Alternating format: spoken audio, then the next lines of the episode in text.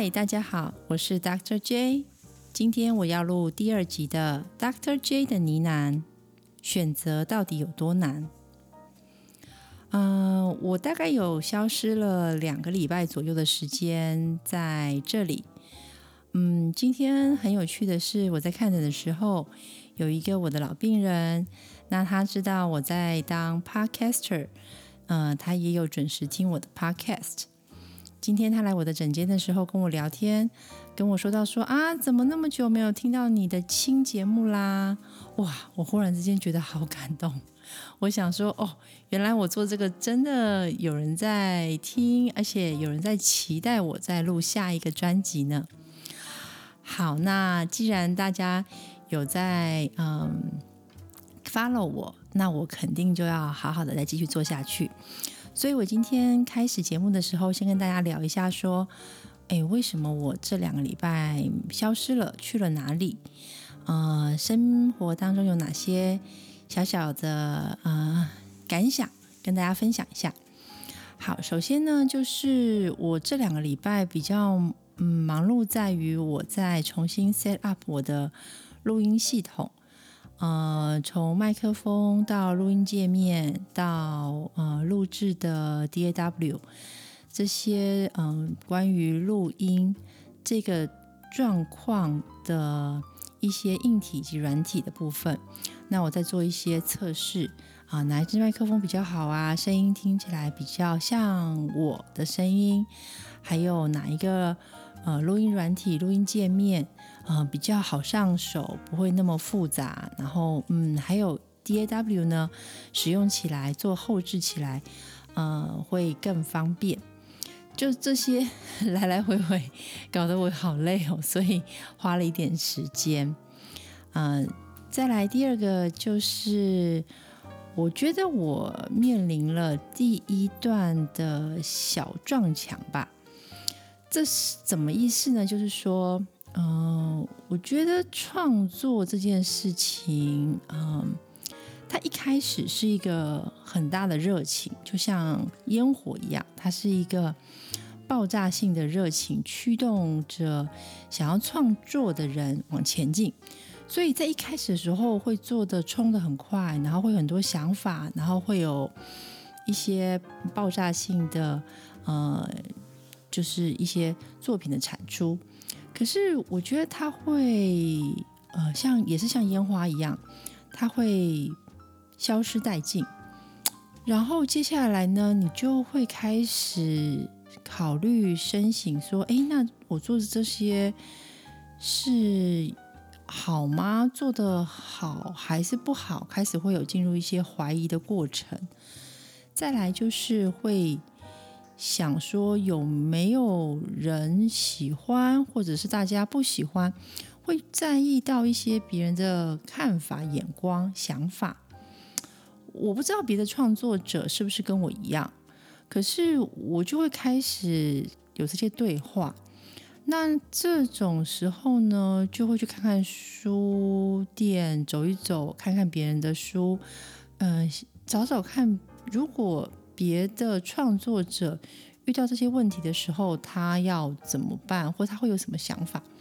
我发现我这几几天走进书店，走出来书店，我其实也没怎么找到答案，因为我觉得，呃，创作这件事情一开始的热情之后呢，得要有一个很强大的嗯后续的持续力，然后才能够继续往前进。因为你必须要让自己觉得说你做这件事情对你自己是很有意义的。至于别人怎么看你，我觉得对你我会去怀疑，我会去想，但是我会不会有答案？我觉得不会啊，因为我也没办法控制别人怎么看我，别人怎么想。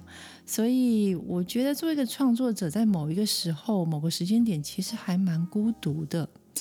我开始可以体会到，画家。呃，作家，呃，做音乐的音乐制作人，我觉得他们在作品的产出之前，必定经过一段，嗯，不算短，我觉得应该是蛮长的一段孤独期。创作者得时不时的，嗯，往自己内心里去掏，然后把自己想要表现的东西，无论它是一幅画，无论它是一段音乐，或是它是一篇文章，他得把这些东西从很嗯混乱、忙乱、杂乱的脑袋瓜里面给掏出来、整理出来，用自己觉得。合宜的方式去呈现它，这过程其实是孤独的。好，所以啊，我这一两个礼拜也是 大概在经历这个创作者的孤独期吧。OK，好，那嗯，我刚刚说今天呃呢喃第二集要聊的是选择嘛。好，这个题目其实非常的大，我觉得它呃。很多的选择，跟可以把它放的无敌大，但是也可以把它缩的小一点。所以我今天就分享一下，嗯，我医疗上的选择这个部分，呃，让我的听众们知道一下。嗯，其实，在人的一生当中，我们会面临无数无数个选择。那每一次你在面临选择的时候，A、B 选择题的时候。我们都拥有很好的智慧，能够选择那个对你最好的吗？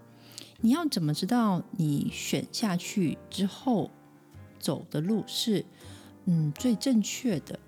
那如果说我们的选择不是只有两个，搞不好有多项选择 A B C D E F G，或者这个题目的本身根本就不是一个选择题，它是一个论述题，它是自由发挥题，可是却。被误解成只能由 A、B 两个选项的一个选择题，这样是不是一整个很混沌、很阿杂？我觉得这个题目有点难嘛，哈，所以我就从我是一位儿科医师，呃，我的看诊经验里面分享一下我的医疗选择。嗯，前几天呃，一个阿妈。带一个小朋友进来，那小朋友其实嗯没有很小，大概是七八岁的一个小男生。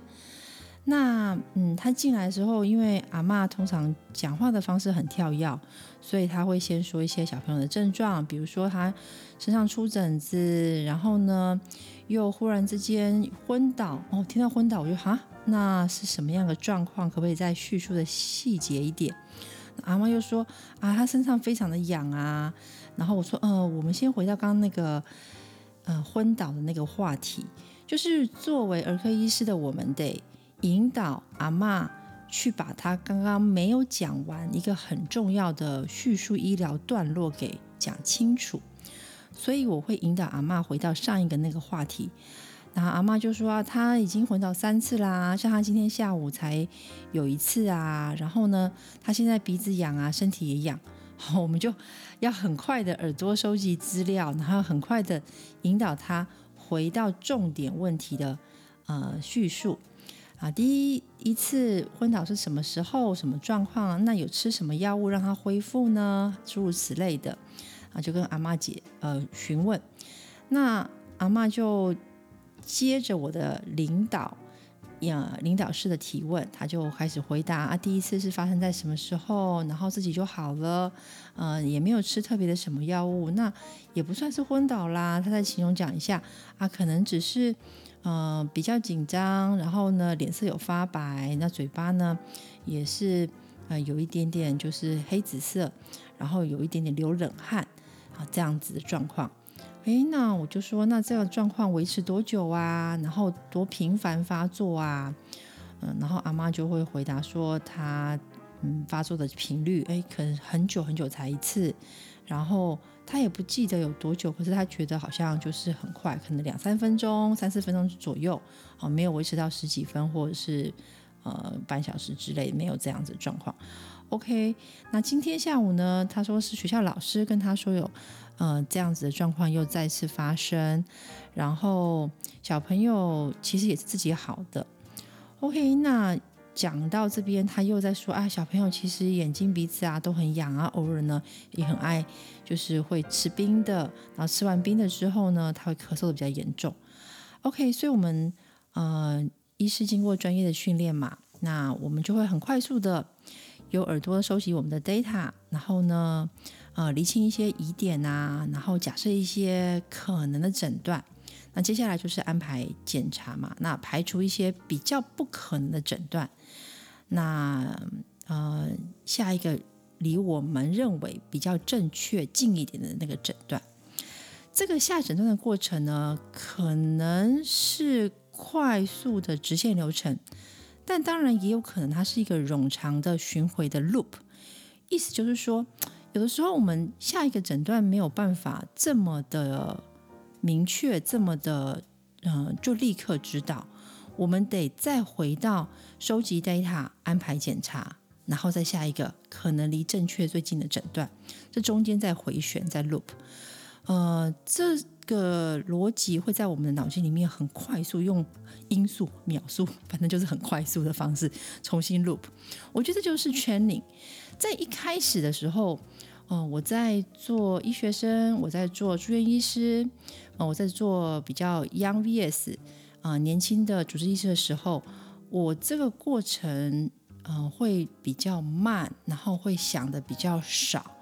那我觉得这都很正常，因为没有人天生就是名医这件事情，我常讲，呃，没有人 一出生哦，那就在病人的面前的时候，他就是一个非常厉害、all prepared 的 medical brain，这是 impossible 不可能的嘛。所以所有的过程当中都是必须要不断的经验的累积，然后 training and training。这个 loop 必须不断的巡回，哦，我们必须从呃病人比较碎乱的一些 data 里面，然后找出所有的可能性，然后推理出一个比较可能的诊断。那诊断出来了，这时候选择也就会接踵而来嘛，因为有了诊断之后就是跟着治疗，那所以我们就会选择一些嗯。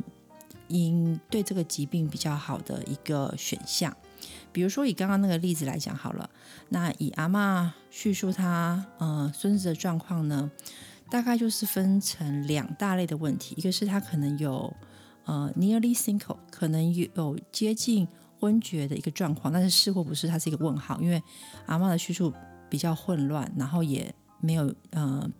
把他的细项讲的比较清楚，所以我们现在诊断没有办法直接说啊，他就是一个确定的昏厥，就是呃近很接近昏厥的一个状态。好，那这是他的呃问题其一。那这个问题呢，嗯，以小朋友来讲的话，有可能是心脏造成的问题。那这个部分呢，我们就要进一步安排心电图的检查。呃，我们可能要做一个当下的心电图，我们可能还要再安排，嗯，去做一个二十四小时的呃连续记录的心电图，叫做 Holter，这样子可以让我们心脏在二十四小时之中一天当中的所有的跳动都被记录下来，因为心电图有时候是当下你抓，当一个时间点你抓它那个。心脏的跳动是正常的，但是二十四小时当中也许在某个时间点，它就出现了不正常的跳动，哦，这些状况，所以需要去记录二十四小时的心电图。那再来就可能要再帮他安排一些心脏的超音波这些检查。OK，这时候他的第一个问题的一个选择，可能就是这这些选项。那他第二个问题呢，就是关于阿妈说啊，他常常鼻子痒啊，眼睛痒啊，然后喝冰的之后呢，很容易咳嗽。诶，这就有可能是他第二个问题，他可能是一个过敏的小朋友。那针对过敏的部分呢，呃，我们可能要再做进一步的理学检查，也就是所谓我们英文叫做呃 physical examination，也就是 P.E。那这个部分呢，就是看一下小朋友。的鼻子的状况、咽喉的状况，然后肺部声音听起来状况是什么样子？诶，如果我觉得他有可能是一个过敏儿的话，那我们接下来要做的一些检查呢，可能就是要帮他抽一个 IgE 过敏指数的高或低。那进一步，也许如果呃过敏指数偏高的话，可以再去查一下，诶，他的 Must，也就是说他有什么？东西对他来讲是过敏，查他的过敏源之类的，这些是他下一步可以接下去走的一些呃选项。嗯，这些 medical 的 choices 啊，医学的医疗的选择啊，医疗的选择，我觉得不会，嗯，就是对于医生来讲，这是我们的 training 嘛，所以，嗯，从呃进入医学这个世界里面，我觉得我们就是一直不断在被 training，好，从得到 information，然后到。呃，下一个好的接近真实事实状况的诊断，一直到呃下诊断之后要做的治疗这些东西，我觉得都很 OK。我们医师们是都可以承担，也会做的还不错的。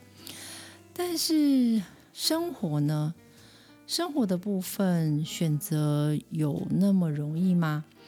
嗯，我觉得其实有的时候它很困难。哎，相较于医学的世界，我觉得生活的世界，它的选择就很多样化，也没有那么简单。然后，嗯，我觉得它是需要 try and error，尝试错误。我觉得这很重要。这个概念，呃，要有这个勇气去尝试。然后，嗯，承担他可能带来的一点失败，嗯，当然心情不会太好嘛，因为失败大家都不太开心，包括我在内，嗯，但是我觉得要有这种勇气，嗯，在承担可能的失败之后，嗯，再重新回到选择的这个全体。我觉得是生活里面，在这一两个礼拜当中，我所的获得，呃，所以很开心啊！我选择了在呃继续做那个 podcaster，然后希望嗯，在这个世界的某个角落，你有听到我的声音，那觉得我的分享对你来说是有点小帮助的，那就请你帮我按赞。嗯，也帮我分享出去啊！继续 follow Doctor J 贾桂林医师的小宇宙，谢谢，拜拜。